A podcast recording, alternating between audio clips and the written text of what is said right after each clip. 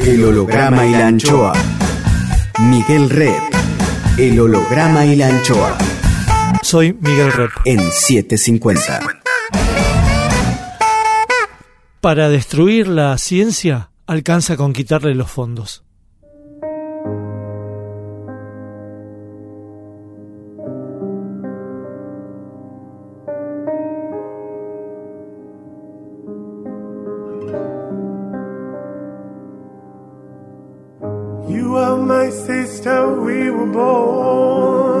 Tú eres mi hermana.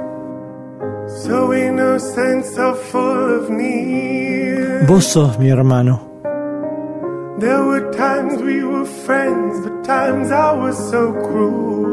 Vos estás próximo, aunque lejos estás.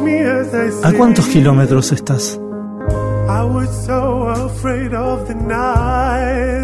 El holograma y la anchoa. Mi nombre es Miguel Rep.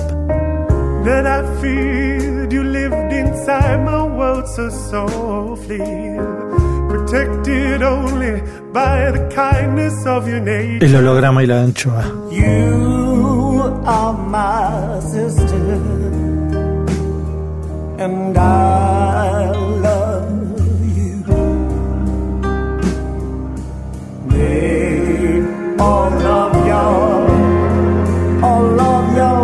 El holograma y la anchoa. Ustedes son mis hermanos.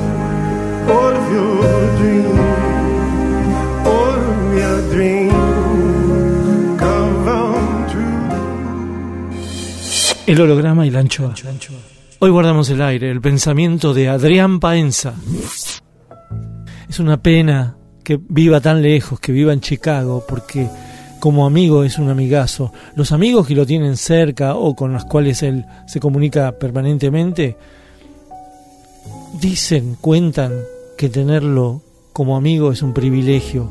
Es alguien, es alguien tan entrañable y tan atento que todo el tiempo pareciera estar pidiendo disculpas si alguien lo elogia, si alguien le presta atención. El tipo siempre está atento en tus cumpleaños, cuando te pasa algo, cuando hay que adherir, es un solidario y es un tipo con mucha grandeza, un tipo que pasó por muchas, es un tipo que realmente es un número uno, es un, no sé, es un Nobel de la divulgación de la ciencia, el tipo ganó de todo.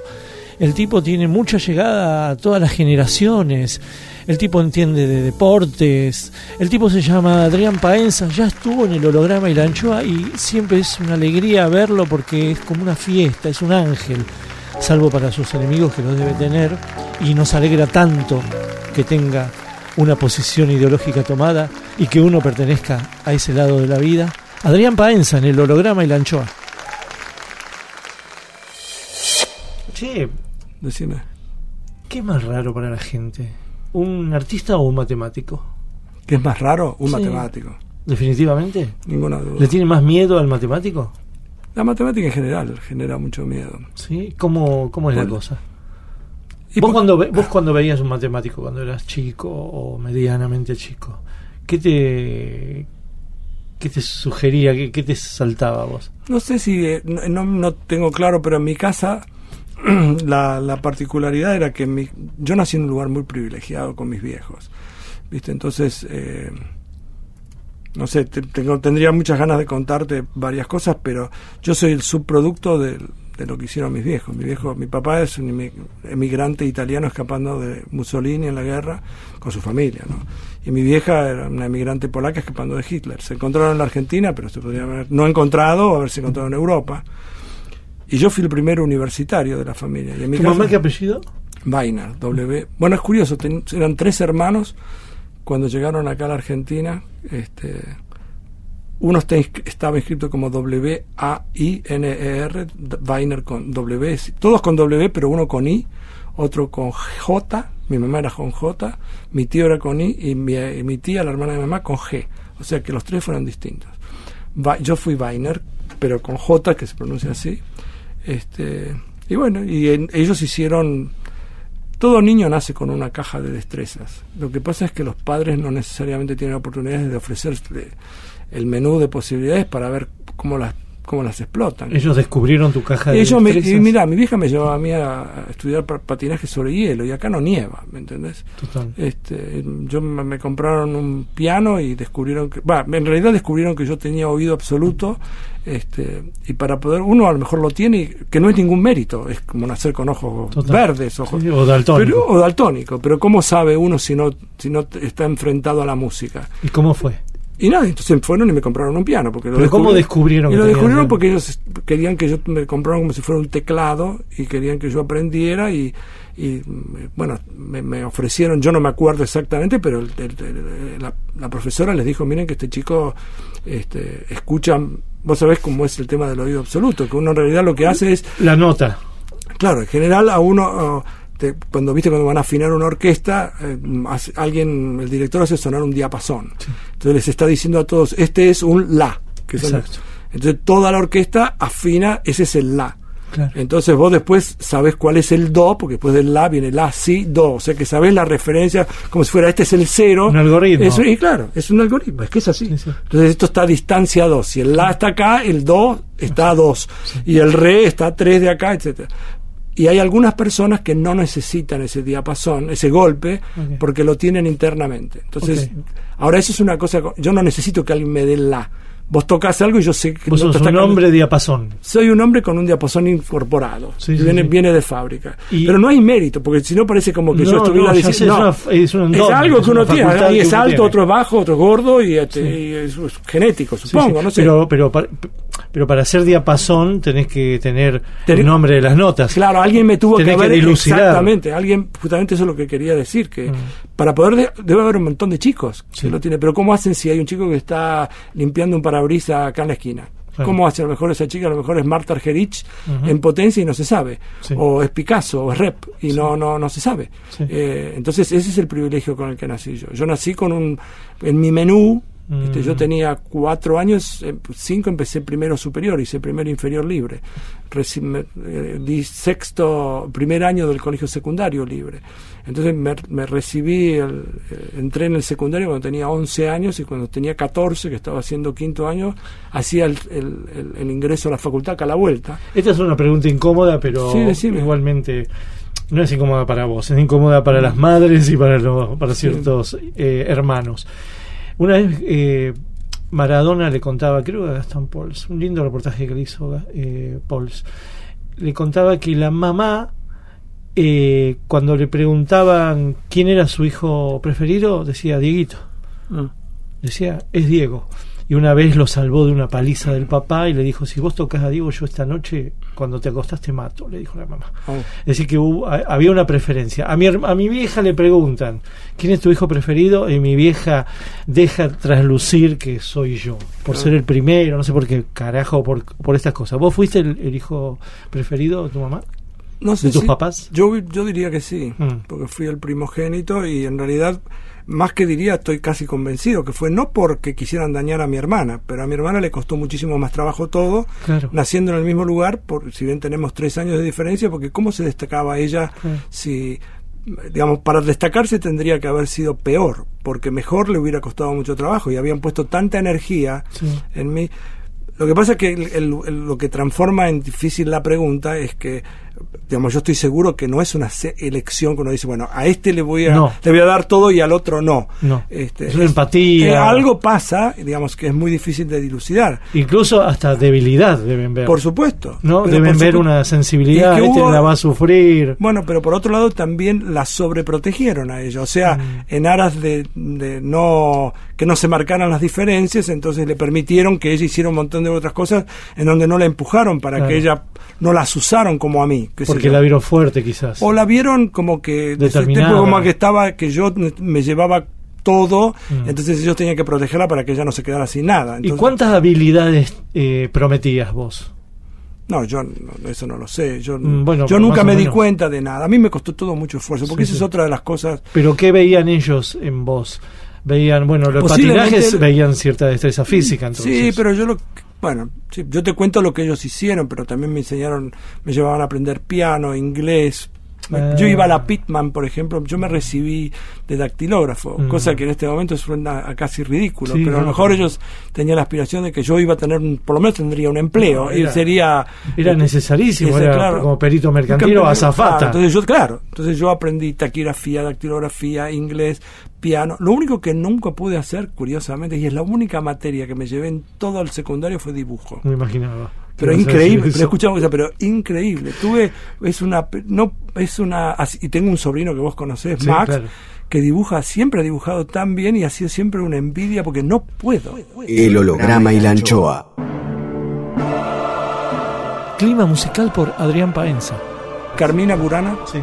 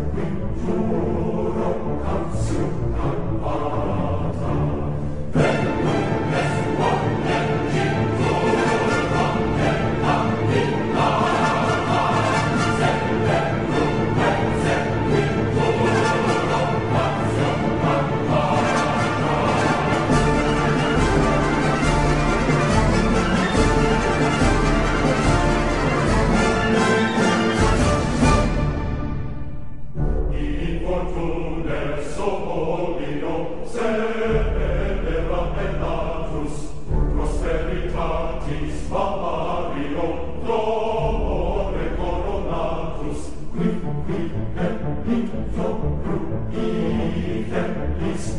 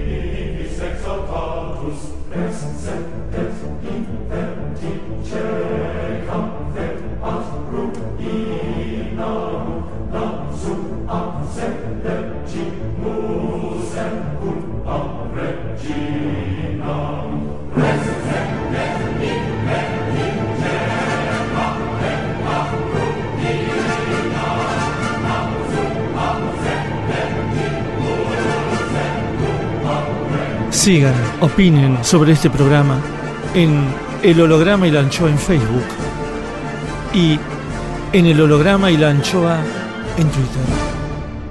Arroba el holograma y la anchoa. Rep, Rep en 750.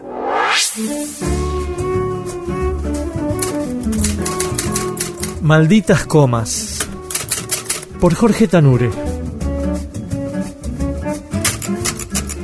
Usted, usted y usted son unos burros y es que no estudian y me están tomando el pelo. Cuando corro la coma o anulo las dos, la del divisor y la del dividendo que estén en línea, comienzo a resolver el problema. No les digo a papá o a mamá porque no van a entender. ¿Qué van a entender si apenas fueron a la escuela? Nadie, seguramente, comprenda cómo es eso de dividir con decimales. Imagino que de algo me va a servir para el futuro, pero para eso falta mucho. Gonzalito tiene una de esas maquinitas a pilas que le trajo un tío de los Estados Unidos.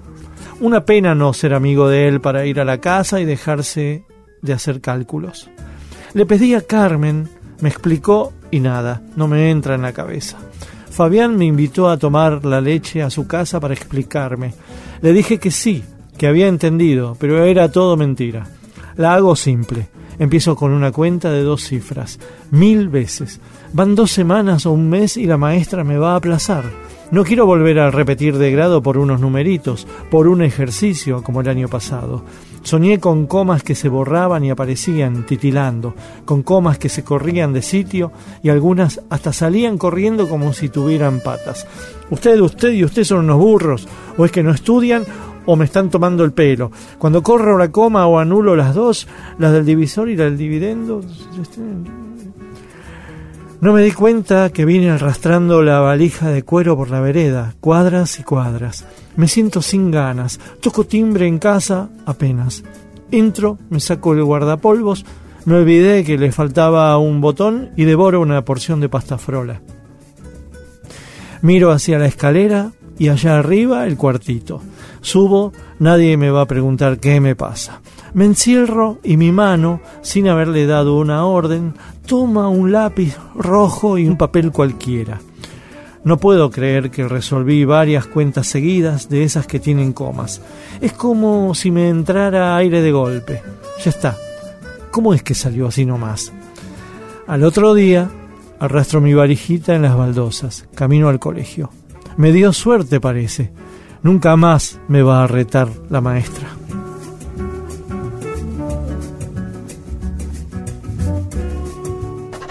Malditas comas, por Jorge Tanure. Siga los textos de Tanure en www.jorgetanure con Rep sigue en 750. El holograma y la anchoa. Seguimos con, con Adrián Paenza, periodista, escritor, animador de televisión, periodista deportivo, ¿qué más querés? Ah, matemático. ¿Y cómo te llevas con el arte visual, con la pintura? No, me encanta, me llevo ¿Cómo muy te bien. llevas incluso con, con los constructivistas rusos? Quiero decir, algo muy construido, con el arte construido, el arte, eh, bueno, el arte matemático, casi te diría, ¿no? No, no, no sé cómo, no, los, no, no tengo la, la educación suficiente como para diferenciar. Yo en todo caso lo que hago es dejarme llevar, me gusta o no me gusta. O sea, emoción. me atra claro. Ayer, por ejemplo, estuve con un matemático argentino muy bueno que aparte escribe libros para chicos y es una persona extraordinaria y que hace y pinta pañuelos para las madres de, Mas- de Plaza de Mayo y aparte de pintarlos lo hace en cerámica con su mujer este, en La Plata y viaja y me mostró, me mandó hoy, además, este, ayer estuvimos tomando un café, se llama Juan Sabia, y me dijo, Juan, te voy a mandar algunos de los, porque la idea de ellos es eh, entregar 30.000 pañuelos como para que todas las personas pongan en su casa un mosaico o una cerámica. Eh, y que tiene, digamos, son todos diferentes, son todos artesanales. cantidad. Y bueno, Imposible. hay varias, hay varias personas que están involucradas en esto y le fueron a entregar una a Milagro Salas y están involucrados con Víctor Hugo y etcétera. Pero yo te cuento esto porque yo cuando lo vi, digamos, eh, y te lamento- lástima que este no tiene, no tenemos oportunidad de poder mostrarlo, pero me impactó. O sea que todo, y él me mandó hoy tres, ayer me mostró uno, y hoy me mostró tres o cuatro, me mandó Todos distintos. todos distintos, pero hay una hay un factor común, un patrón. patrón, que es el, hay un pañuelo que uno distingue en todas partes. este, después la, la parte que lo va- y eso a mí me impacta, me toca porque viste, mira, te lo cuento y, Sí, se me- yo no puedo Pero que porque tuviste contacto por- con la obra. Porque tuve contacto con la obra y aparte porque me toca el, el- hecho de lo que pasa. Viste, vine caminando por acá. Yo ahora hace mucho tiempo que no vivo, hace 16 años que no vivo en la Argentina. Caminé por Plaza de Mayo y caminar es como estar caminando entrando un poquitito en la historia, Sí. aunque sea en mi propia historia. Sí, o sea, sí. vos me podés decir varios lugares del mundo que yo conozco, pero yo no tengo historias. Mm. En cambio, historias acá tengo en todos lados. De hecho, la- el ingreso lo hicimos acá en la calle Perú.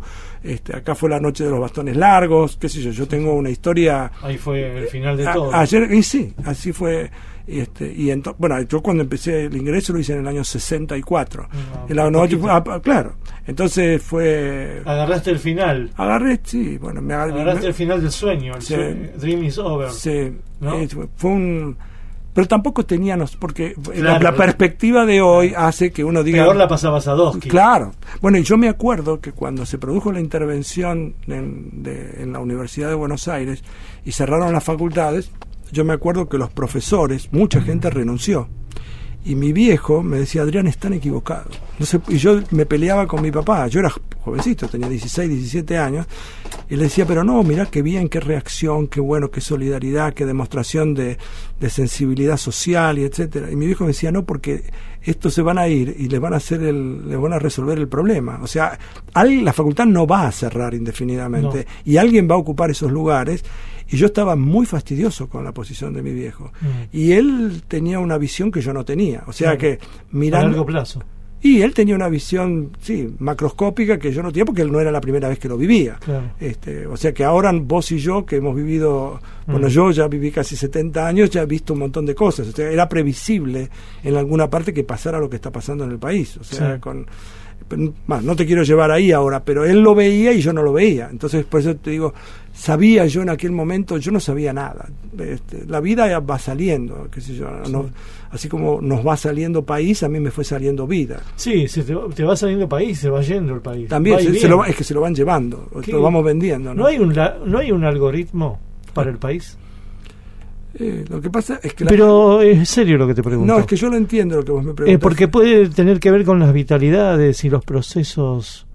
eh, no sé, quizás eh, tenga que- un, el- un es que yo no- algoritmo, yo no- es decir, una frecuencia, ¿no? Una ola. no, que, es pendular, eso va a estar mirando en la Sí, pero yo me refiero más a algo. Sí, la- es que la pregunta mía, es- yo la entiendo y ahora volvemos a ella, pero me gustaría eh, plantearlo así. Si esto es, porque uno puede estar en desacuerdo con la política que tiene, o con una persona que piensa que ideológicamente es distinta a mí.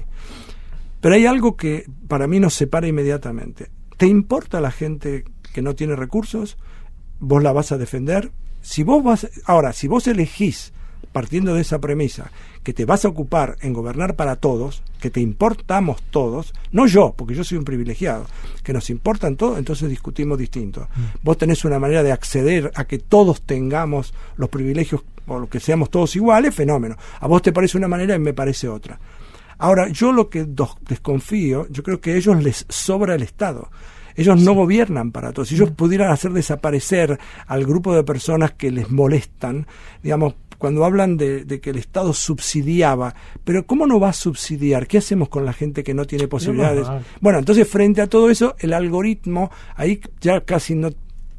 ¿Cómo, ¿Cómo se plantea uno? Porque tendríamos que tener un algoritmo con un objetivo. Mm. Pero si el objetivo del que partimos vos y yo es diferente... Sí, es ¿quién- verdad. El quién- algoritmo debería, debería ser la grandeza de Eh, la bueno, de la claro, nación. entonces si vos me decís eso... Pero vos- vienen estos marcianos y, y- y- y lo arruinan todo. Y- y es que no le- es que lo arruinan, aparte lo peor es que no es que les sale mal.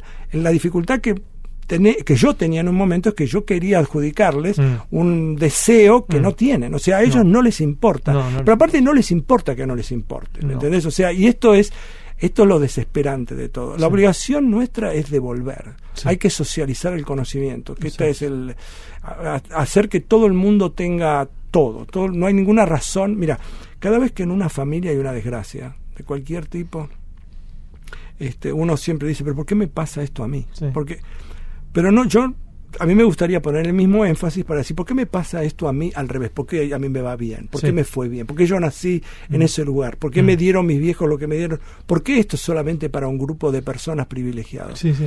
Entonces es un compromiso, porque entonces no me va bien, porque si los que están alrededor mío no les va bien, yo a mí no me, yo puedo estar muy bien afuera, puedo- pero yo vengo acá y yo estoy todos los días, a mí el país me duele, me duele porque tengo cosas. No acá. ser feliz. ¿Cómo voy a ser feliz? No ser O sea, Eso Y- la gente no te lo entiende, pero Bueno. dice, pero vos sos un privilegiado. Ya, sí, Dice, somos- pero, somos- sí, pero me- la gente sufre. y, Y, como el la gente proyecto de sufre, uno no eh, es ese. Es que el proyecto de uno no es, es justamente Claro. si vos sos egoísta y lo único que te importa es mirarte el ombligo, por supuesto. Estamos llenos de ejemplos y están Bueno. encaramados en el poder hoy día esos. Eh, bueno, es- y los eh, periodistas y, y de todo no, los medios de comunicación han sido tremendos. Es tremendo. Es tremendo. Es tremendo.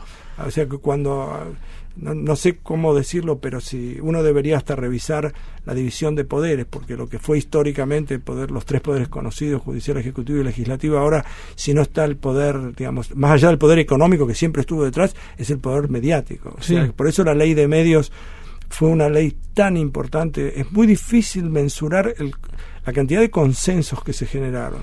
O sea, no debe haber habido, que yo recuerdo, una ley tan discutida, tan debatida, tan consensuada, con tanta gente con intereses enfrentados, con muchas tensiones, porque es muy difícil, Mm. aún genuinamente, la cantidad de dinero a repartir Sí. es una cantidad finita, no hay infinito dinero. Decidir dónde pones el dinero es hacer política.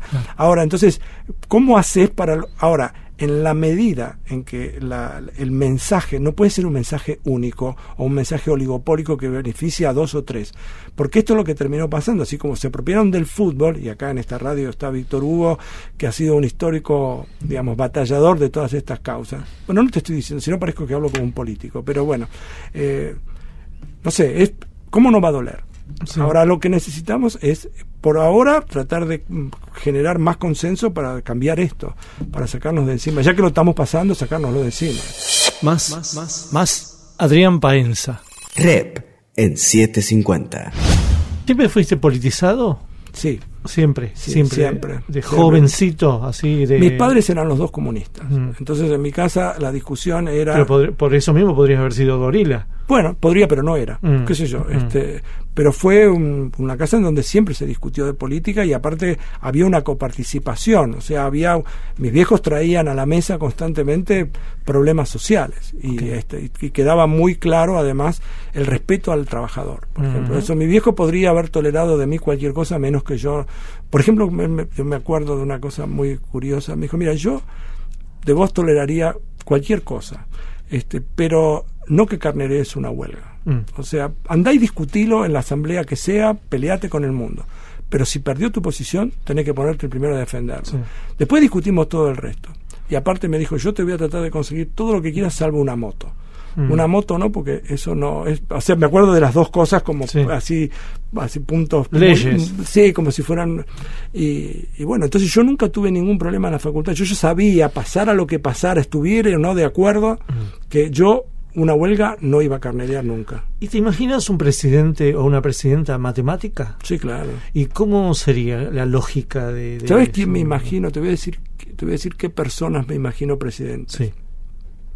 Por supuesto que me la imagino a Cristina por razón que ella fue y, y además hay una diferencia tan grande mirando, no porque sea única, pero esencialmente de lo conocido, visible, digamos, es la única persona que además sobresale de una manera brutal, más allá de las propias miserias, eh, las, inclusive hasta las miserias de la propia Cristina, Sí. comparadas, digamos, todas, ella surge, digamos, por encima de todo el resto. Ahora, te voy a decir qué personas. A mí me hubiera gustado en algún momento que Horacio fuera candidato a presidente. Berbisky. Sí, porque Horacio tiene, digamos, lo que yo considero que es un. No, no te lo digo ahora, a todas las personas que te voy a nombrar ahora, Sí. a los tres les dije. Eh, Ahora se lo dije hace muchísimo, hace como 15 años. Le dije, mira, vos deberías ser candidato a presidente por otra razón además, porque Horacio es un estadista. ¿Me entendés? O sea, es un tipo que mira más allá del gana-pierde del momento, es un tipo que tiene la visión de país. Después podrás discutir, hay millones de cosas, pero el perro es, viste, un tipo que tiene una mente muy particular, tiene una experiencia muy particular, tiene una mente muy privilegiada también en ese sentido. Bueno, yo hubiera creído, que ahora no sé, porque ahora por edad, lo mismo que cualquiera de nosotros, a lo mejor ya no estamos para eso, pero en aquel momento, 20 años atrás, 15 años atrás, lo que, la tarea de Horacio cuando el país escriba su historia va a ser una así... Hablar, sí. Las, hay otras dos personas a quienes les dije, a ambos públicamente, uno es Axel Kisilov, que, que quiero mucho, que valoro mucho y que lo imagino, no es matemático como decías vos, pero digamos, pero tiene la fortaleza intelectual, la, formación cultural, tiene la sensibilidad social, le importa, eh, más allá de que lo conozca personalmente, y lo, digo para que quede claro para el que está escuchando, que mi opinión en cada uno de los tres casos que voy a nombrar son, es tendenciosa, arbitraria, porque está... Y, claro, el afecto está distorsionando, pero una vez que ya lo aclaré, para que quien escuche sepa que yo estoy torcido en ese sentido, mm. digamos, por las circunstancias, Axel sería un tipo que yo, aparte vos lo das vuelta y no se le cae una moneda. Mm. Y esto, viste, en alguna parte, en la percepción popular, es un tipo capaz, no es suficiente, porque yo conozco mucha gente a la que das vuelta y no se le cae una moneda.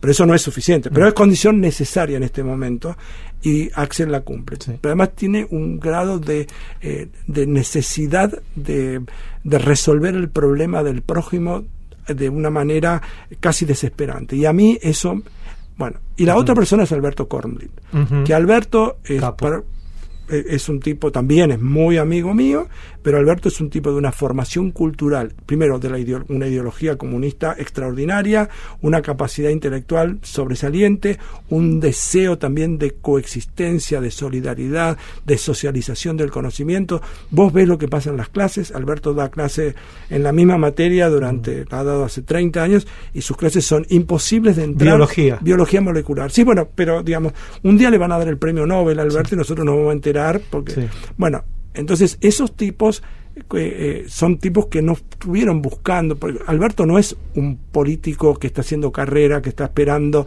digamos, que, digamos, transitar por los caminos habituales. Alberto cuando hubo que, nos fuimos a buscar para que fuera candidato a rector, él lo quería. Y él fuimos nosotros todos a hablarle para pedirle que fuera a representarnos. Y esta es en realidad, ahora para correrme un poquito de lo que decíamos antes, yo si tuviera que hacer algo diría, mira, hagamos una cosa, escribamos un plan. 50 puntos, 20 puntos, 100 puntos. Y pongamos, evidentemente no nos vamos a poder poner de acuerdo en los 100 puntos porque yo no me puedo poner de acuerdo conmigo todos los días o a cada rato. Pero elijamos un grupo de cosas que vamos a, a comprometernos a defender. Exacto y después vamos a ver quiénes los van a implementar. Entonces, a partir de ese momento, entonces elijamos qué vamos a hacer con la juventud, con, la, con los jubilados, con la educación, con la salud, con la vivienda, con el trabajo, con todos los derechos humanos y, cómo hacemos para comprometernos a que acá no es que hay algunos que se van más adelantados y lo hacemos en forma cristalina, todo se publica, ya que tenemos alternativa de, hacer todo a través de internet, todas las eh, todas las transacciones las cuentas claras. las cuentas claras, de manera tal que todo el mundo pueda se termina el problema. Hasta ahora con las camaritas te, puedes hacer seguir, te puedes hacer seguir que no tenés reuniones no, hay nada, nada. Todo, es está todo probable. Claro, está todo claro. Entonces, Cuatro años soy preso de mi cargo. Exactamente. y aparte somos todos responsables porque en algún sentido lo que está haciendo es que hay un grupo, bueno, puedes hacer una asamblea cada vez que hay que tomar una determinación política porque si no el país pararía. No, eso se organiza. Bueno, pero una vez que está hecho eso, entonces vas creando cuadros, estructuras en donde aparte tiene que estar atomizado de manera tal porque cada región, cada provincia, cada pueblo, cada ciudad tiene les duele el zapato de una manera diferente. no es lo mismo Neuquén, no es lo mismo que la Quiaca, que no es lo mismo que la capital. Bueno, después necesito, bueno, qué sé yo, otra vez, ves que entramos en un terreno político. Yo a esa, ya que estamos eh, soñando, yo a, ese grupo eh, de candidateables, o por lo menos de un buen gabinete, ¿no? Yo sumaría a Marcelo Bielsa, lo sumaría a Raúl Zaffaroni mm. y a Adrián Paenza Así. Pero sí, sí, realmente. No, no, no, no digo que quieras el cargo, pero como que un, gobi- un gobierno, un lindo gabinete, o por lo menos un- o una buena constituyente que arme un manifiesto, como vos decís, de puntos, yo creo que eso sería algo muy interesante, ¿no? Bueno. ¿No? ¿Y Eugenia? ¿Quién? Eugenia Bielsa. Ah, pero no la conozco. Ah, bueno, No yo la la, la- puedo incorporar. Pero dos hermanos ya, eso Sí, es. eh, bueno, no, sí. si- Sí, eso sí, ya sí. es No, pero- nepotismo, como se dice. Sí, sí, se dice. Bueno, pero no importa, si, es que no sería. No, es que no porque- la conozco, perdón. Sí, bueno, pero yo, te- yo vos, créeme. Sí, sí, Este, sí, sí. Bueno, por lo menos no me creas, pero Sí, aceptame. sí, sí. No, Eugenia es una es una genia, Mm. una, una persona también de una de, un- de una sensibilidad. Pero claro, después se suma. Bueno, obviamente, yo, pero- pero- sí, claro, bueno, hay un montón.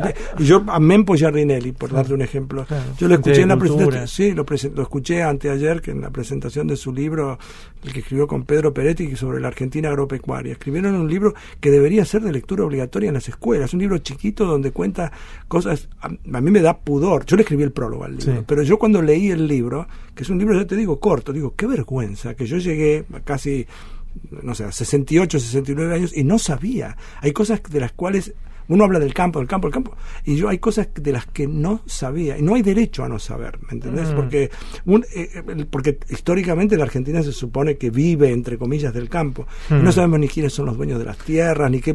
No hay na- y hay una cantidad de cosas escritas ahí que por lo menos deberíamos hacerlas públicas para que todo niño sepa Sí. y que todos los docentes sepan. Y después, en todo caso, después discutimos qué es lo que queremos hacer. Pero necesitamos estar informados. Mm. ¿Y cómo hacemos? Porque hay mucha gente que sí tiene la información y la escamotea. Porque no conviene que la información sea conocida. El holograma y la anchoa. Banda de sonido por Adrián Paenza. Quiero el desastre minero de Nueva York del año 41 de los Bee Gees. In the event of something happening to me, there is something I would like you all to see. It's just a photograph of someone that I knew. Have you seen my wife, Mr. Jones? Do you know what it's like on the outside? Don't go talking too loud, you'll cause a landslide, Mr. Jones. I keep straining to hear a sound. Maybe someone is digging underground. Or have they given up and all gone home to bed? Thinking those who once existed must be dead. Have you seen my wife, Mr. Jones? Do you know what it's like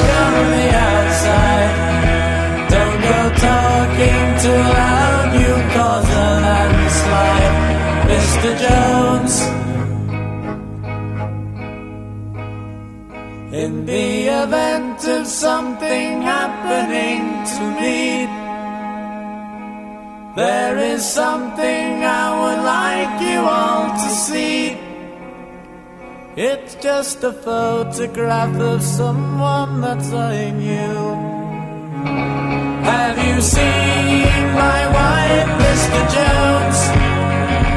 Do you know what it's like on the outside?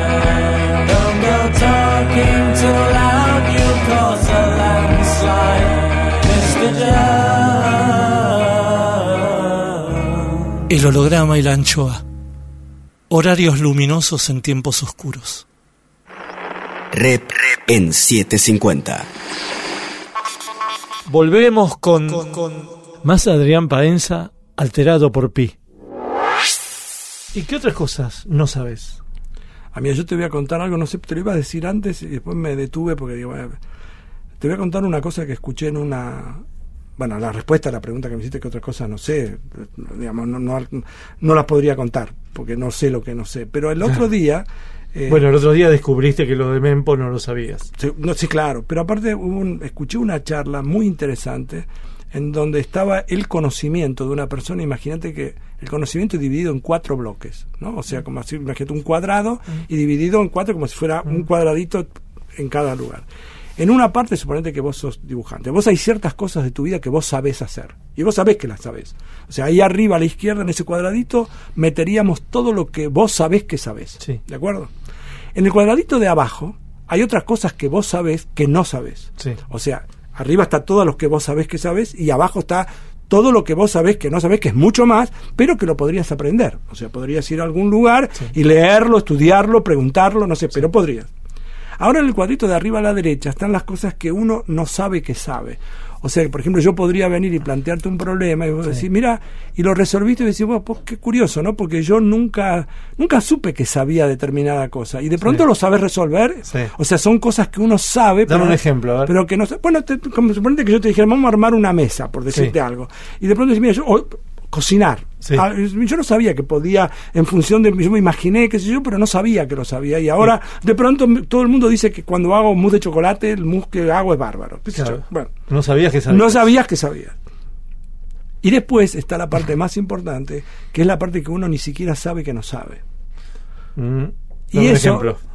Bueno, si yo te pudiera dar un ejemplo de lo que no... Eh, que de pronto descubro que hay cosas que ni siquiera sabía... De so- mi propio tema, no Sí. hablemos de algo que... Que del tema mío Sí. no sabía que había determinadas cosas que existían y que yo ni siquiera estaba enterado. Claro. Porque hay muchas cosas que sé que no sé, pero sé dónde están. Bueno, de eso dame un ejemplo. No me des un ejemplo de lo que no sabes. Ah, bueno, yo te podría contar en matemática, hay un montón de temas de los que no sé, qué sé yo, hay mm, fibrados vectoriales, qué sé yo, Sí. o no sé tampoco cómo programar. Descubriste que no sabías. Ay, pues, es que es muy visible lo que no Mm. sé, porque en medicina, por ejemplo, un médico sabe, conoce de una determinada especialidad y sabe que no sabe de oftalmología o que no Mm. sabe de cardiología y que sabe de nefrología y no sabe. o Eso sea, es muy visible. que no claro, eso es muy visible. Entonces uno sabe que no lo que no sabe lo Y en matemática. Y en matemática también, hay un montón Ah, de hay, no hay un montón de disciplinas dentro de la matemática que uno no sabe. Es más, se van descubriendo Mm. cosas porque todo esto es dinámico. Además, Sí. uno va, van emergiendo un montón. Cuando, y además, como dice el psicoanálisis, cuando vos haces consciente lo inconsciente, aparece una nueva cosa. Que, Sí. Bueno, pero a mí lo que me abruma es que en dentro de mi propia especialidad, cualquiera, y esto que Sí. te lo, lo estoy diciendo por mí, estoy invitando a quien esté escuchando el programa, que piense cuántas cosas, aún de la propia especialidad, uno ignora que ignora. Uno ni siquiera sabe que no sabe, que hay ciertas cosas que, por ejemplo, existen en otro lugar o que... Y, y que uno dice, puche, yo de esto... Es como si tuvieran abierto una ventana... Vamos a suponer, te voy a dar un ejemplo. Suponete que vos... has- la- vamos a suponer que las personas que están escuchando han usado una computadora todas las veces en sus vidas. Saben lo que es un ratón, ¿está bien? Igual el ratón lo pasás y el ratón recorre con un cursor, con una flechita. Ahora, suponete que yo te dijera, mira, ahora en Estados Unidos hicieron un ratón que permite medir la textura. O sea que cuando vos, eh, imagínate, vos pones la mano en una alfombra, si la pones para la pones la mano para la derecha o para la izquierda, ofrece de- de resistencia distinta. Sí. ¿Está bien? O sea, para un lado es donde la, la alfombra está peinada para un lado, está peinada para el otro. Total. Ahora, suponete que yo te dijera que eso de pronto existe. Entonces, eso ya es una cosa que vos no sabías que no sabías. Claro. No es que no la sabías que estaba, pero no sabías. Escuchaste hablar, por ejemplo, que hay autos que se manejan solos. Pero, digamos, a lo mejor no los viste, pero sabés que existen y sabrías dónde ir a buscar, que son los Tesla, los híbridos, no sé. sí. Pero lo otro, que haya un, un ratón que mida textura, o imagínate que uno pudiera medir un olor, que yo pudiera un aroma, que yo pudiera incorporar a través de la computadora, que yo te pudiera vender un perfume y que yo logre que en tu computadora de pronto Sí. vos sientas ah, un aroma que todavía no llegamos a ese punto. Y eso es una cosa que no sabemos, a lo mejor eso propiamente no existe. Lo de la textura sí existe. ¿Y por qué se me olvidó que te iba a contar algo de esto de saber y no saber? del Pero- mouse, del- sí, del del- ratón. pero ya se me va a acor- ya me voy a acordar. Igualmente, para, para, para esas experiencias, por lo menos hay dos maneras. Una es que te informaron y vos decís, uy, no sabía. Sí. Eh, La verdad que es posible. Y la otra es que vos Mira, te voy a contar un tengas ejemplo. la, eh, eh, vos hayas pasado algún tipo de experiencia por el cual diga, ¿por qué no hay nada que mida la textura? Te voy a contar una cosa que me pasó en un programa que me parece que es interesante. Un día estábamos haciendo con Claudio Martínez un programa que se llamaba El Debate por la televisión pública.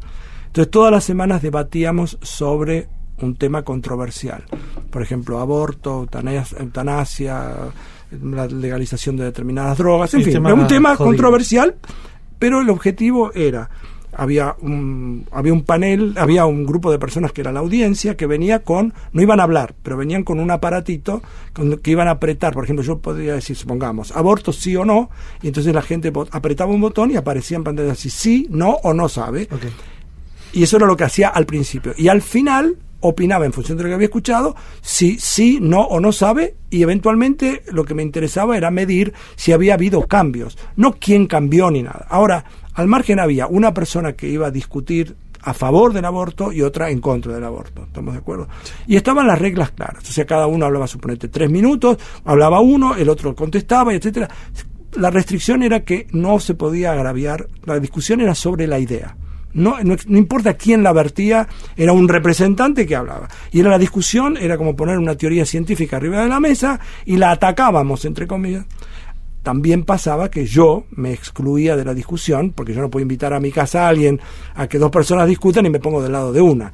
Yo siempre tuve una opinión con respecto a todo lo que, a cada cosa que vinimos a discutir, pero yo nunca la conté porque no me parecía pertinente, no era el objetivo. ¿Qué importancia tiene mi opinión? Pero ¿por qué te conté todo esto? Porque yo sé qué posición tengo con respecto a la eutanasia. Yo estoy a favor de la eutanasia. Ahora, hubo un momento en que una persona que estaba en contra, muy bien, no, recuerdo el nombre, pero ofreció un ejemplo que me hizo dudar. O sea, y mira lo que dijo, y por eso me, por eso te lo cuento como un ejemplo de algo que yo ni siquiera sabía, nunca me, se me había ocurrido eso. Él dijo, bueno, muy bien, yo entiendo que ustedes dicen que terminarían o ayudarían a asistir a una persona para que tenga una muerte digna en el caso que sea un enfermo terminal de cáncer o lo que fuere. Pero ¿qué pasa si una persona está atormentada psicológicamente? Supongamos que una persona, como un ejemplo, tuvo un accidente en la familia, la mujer, los cuatro hijos se murieron en un accidente y él ya tiene sesenta y pico años y no quiere vivir más. Entonces, ¿lo ayudamos a que se muera esa persona? Este, y yo, viste, nunca me había planteado el término de la tortura psicológica como una posibilidad. Una persona podría decir, yo no quiero vivir más. Este, yo no, y yo lo viví, en- además en mi familia, por otras razones, pero lo viví. En- y, y además con un final trágico. O sea, una persona de mi familia en un momento determinado decidió no vivir porque había estado eh, con, este, con diálisis durante 40 años, dijo, no quiero vivir más. Y me lo, me lo dijo, yo le hablé por teléfono, le digo, Coca, Pinar, porque yo no quiero. Y que él, como no, le, no lo ayudaron, fue y se tiró bajo un subte. Entonces, te, te cuento esto Sí, para, que, para no hacerlo en forma teórica. Sí. Pero cuando esta persona dio el ejemplo de la eutanasia, no importa, no importa lo que yo pienso, lo que te quería dar es un ejemplo de que me, me propuso pensar, lo bueno del programa fue que permitió que de pronto puso arriba de la mesa algo para decir, bueno, mira, vos creíste que la eutanasia era una cosa tan binaria como que sí, no, te enfermo terminal, pero hay un montón de matices y deberíamos discutirlos y regularlos y legislarlos, etcétera. O sea, son cosas que uno no sabe. Ahora te voy a contar un ejemplo a favor desde otro lugar. Un amigo fue a dar una charla a una, a una fábrica en Estocolmo. Trabajaban 5.000 personas. Entonces era una charla, obviamente que él iba a dar en castellano, porque no hablaba ni inglés ni, ni, sueco. Entonces, pero iba a tener un traductor. Cuando llegaron, la persona que lo fue a buscar, el traductor, lo fue a buscar a la mañana temprano al hotel y lo lleva a la fábrica. Otra vez, la fábrica, 5.000 personas, eh, en las afueras de Estocolmo, re- en la playa de estacionamiento repleta de autos. Pero cuando ellos llegaron, la charla era a las 9, llegaron 9 menos cuarto, y lo que él vio es que había un montón de espacios cerca del edificio.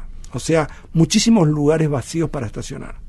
Entonces le preguntó al traductor si esos espacios estaban reservados para los gerentes. Dijo, no, están reservados porque hay gente que llega más tarde porque se quedó dormida o lo que fuere, entonces el que llega más temprano estaciona más lejos y le deja el lugar preparado para que el que llega más tarde y apurado no tenga que caminar tanto.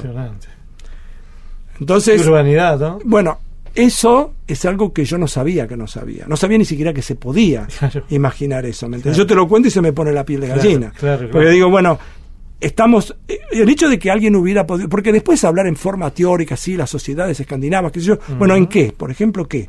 ¿Me entendés? Y eso es un ejemplo muy concreto. Claro, de costumbres distintas. De costumbre, una costumbre, pero además con un respeto que porque seguro que tienen problemas como tenemos nosotros, porque somos todos humanos. Claro. Pero el respeto al otro, de imaginarse que yo le voy a dejar el lugar porque el otro por ahí se quedó dormido para que no tenga que caminar y que no llegar tarde, y Sí, etcétera, sí, sí. es una, una variedad de respeto que Es escapa. No me digas que no es este maravilloso. Es maravilloso, una Bueno, solidaridad. Y claro, Pero uno- que ni lo deben sentir así, es una es que, cosa claro, inteligente. Para, es que para ellos es natural, esperable. Es inteligente. Bueno, y para nosotros no. Yo muchas veces, marcando, una vez hablando de algoritmos, discutíamos eh, con, hablaba con Jerry Garbulski, que es otra otra persona, es, es físico, eh, es uno del que está a cargo de las charlas TED Sí, X en la Argentina, pero además Jerry forma parte del grupo de cuatro personas que curan las charlas TED internacional. Si en este país hubiera un respeto como el que existe con los deportistas, afortunadamente, porque yo no tengo nada, al contrario, con toda la gente, digamos, los Messi, los Manu, etcétera. Pero mm, Jerry forma parte de la NBA de un, eh, o sea, si, si Ted fuera reconocido como lo que es, para los argentinos, tener un argentino entre los cuatro integrantes de la mesa chica es una- un hecho muy significativo. ¿Qué te parece? Bueno, entonces, eh, ¿por qué te habré contado el ejemplo de Jerry? ¿Qué te estaba diciendo? Porque ya ahora. Bueno, pero no sé, algo me pasó. Pero bueno, él iba... quería Qué bueno, ¿no? Vos sos un- un gran narrador. ¿Dónde aprendiste a narrar? El holograma y la anchoa. Atenti. Después del informativo viene la yapa Adrián Paenza.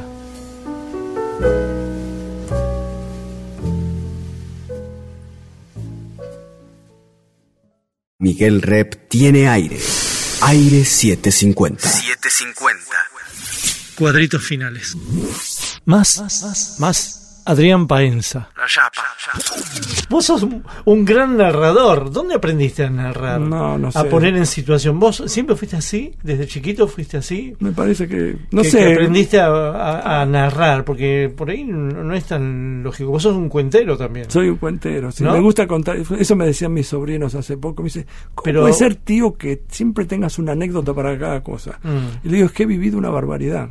Y presté Mm. atención. Pero también hay una técnica, y un- no, no digo que sos landricina, pero pones en No, situación. no, bueno, sí, pero no sos te- un didacta, eso es. ¿Será Bueno, por eso? yo, pero, pero- lo aprendiste muy temprano o lo, o lo aprendiste con dificultades después? Es que no sé, porque para decirte que lo aprendí quiere decir que yo podría abstraerlo y decir esto existe y yo no me doy cuenta. Mm, Yo tengo, yo sé que a mí lo que yo no soy es un locutor. Un locutor puede vender un producto aunque el producto no le importe. ok. En cambio, yo si te No. cuento algo con pasión es porque a mí me apasionó, Claro, ¿me entendés? claro, claro. Entonces yo no te estoy seduciendo, tratando de contarte para engañarte para que vos compres lo que yo no compraría o que no conozco. ¿Y cómo funciona tu marote?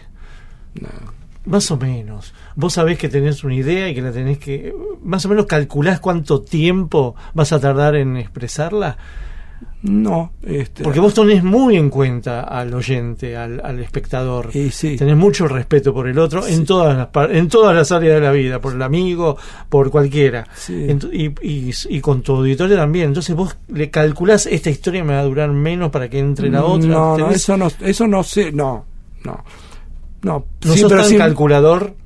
no, no soy calculador. No sos calculador. No, yo no, no, no, no, eso no me doy cuenta de nada, Mm. pero sí, ¿cómo no me va a importar el otro? O sea, en este momento Bueno. vos y yo estamos, habl- bueno, yo te digo, a mí me importa, porque Sí, estamos al, tipo, en un, al tipo que pone el auto atrás en Estocolmo también. Claro, otro, claro. Pero son distintas maneras de Bueno, pensar en el otro. ya sé lo que te iba a decir de Jerry, ¿viste? Me ¿Viste? llevaste. ¿Viste? Yo sabía que Yo te iba a aparecer. Jerry, Jerry fue alumno mío hace muchos años. Y en un momento determinado yo le pedí que colaborara con nosotros, junto con Claudio, en Alterados por Pi, en el Sí. programa de matemática, a pesar de que eres físico, doctor en física. Y él en un momento determinado trajo una cosa para pensar que es la siguiente. Suponete, en la Argentina no se respetan los andariveles salir por las calles, por las autopistas, pero en otros países del mundo sí se respeta. Ahora, suponete que vos estás yendo por una autopista donde todo el... Porque en cuanto vos vas a, llegás a Estados Unidos, por ejemplo, los argentinos que llegan ahí, van manejando una autopista, sí respetan. Porque todos respetan, entonces vos respetás. Ahora, ¿qué pasa? De pronto hay una persona que pasa por la banquina. Entonces, la persona que pasa por la banquina pasa rápido y saca una ventaja. O sea, advierte él que lo supera a los otros, llega más temprano. Bueno. Ahora, si lo hace uno, entonces lo hace otro, porque después, digamos, yo, cuando vos empezás a ver que pasa uno y después pasan dos, llega un momento determinado en que se quiebra el lugar en donde, ¿cuál es el lugar, cuál es el momento en donde las personas que están cubriendo y respetando las normas deciden dejar de respetarlas porque alrededor bueno entonces él hizo una estimación de que en el orden del 10% cuan- mientras el 10 sea menor que el 10% de las personas sigan cumpliendo con la regla la regla sigue siendo válida. Ahora después cuando ya ese esto de todas maneras es una estimación. Sí. Cuando ese 10% se supera, entonces ya vale cualquier cosa. Entonces Sí. ya el que rompió la regla, ahora ya nadie más llega ni temprano, porque es como haber incorporado otros carriles, dificulta todo, todo el mundo llega más tarde. Esto en cualquier sociedad. Bueno, no. Estamos, a- Ah. bueno, este es, es un planteo, es una simulación de una situación ideal. Sí. Pero no importa, porque lo que muestra es que cuánto necesitamos corrompernos, entre comillas, para que, o sea, cuántas personas dentro de la sociedad, el- Mm. cuánto tiene que estar infectado el tejido como para decir en qué momento Sí. se, se pudre y ya después no nos respetamos, ya no paro más. Porque vos fíjate que los humanos, con Sí. todas las dificultades que tenemos, nos hemos puesto de acuerdo en algo rarísimo. Por ejemplo, nos hemos puesto co- de acuerdo con los números. O sea, vos podés hablar cualquier idioma, pero el increíble. 2 es, es increíble. Es increíble, O sea, que haya un jeroglífico, aún, aún en chino, Es increíble. que nos pongamos de acuerdo, este es el 2, este es el 7, rarísimo. Mm, rarísimo. Y la otra cosa son los semáforos. Mm. ¿Cómo puede ser que en el mundo, digamos, más allá de... No es que vos vas a Irán y en Irán el verde indica parar y el rojo... En todas partes del mundo, Sí. por lo menos conocido, que yo conozca, eh, digamos, en todas partes el rojo está arriba, el amarillo es esto y el verde es esto. Puede que no haya amarillo, Ajá. pero rojo y verde. O sea, nos hemos puesto de acuerdo en una cosa muy extraña. Sí. ¿Viste? Y, y con todas las culturas. y Como, con todas- hubiera- como si hubiera habido una corriente de un Ministerio de Educación Mundial. Increíble. ¿No? Y claro, pero increíble y lo hemos hecho. O sea, uno dice, bueno, pero ¿cómo vamos a organizar para poder? Y bueno, lo hemos hecho. El holograma y la anchoa. Atenti. Continuará. Mañana más Adrián Paenza en el holograma y la anchoa. Rep en 750. Edición Eimon. Textos Jorge Tanure. Y ya sé que el mundo no es como lo queremos, lo sé de los 10 años. Intenta, produce, consigue Berenice Sotelo. Lápiz y tinta Miguel Rep. En la contratapa del fin de semana. Sueñan lindo. Miguel Rep. El holograma y la anchoa, siempre contratapa, siempre último, siempre nocturno, siempre allá, siempre.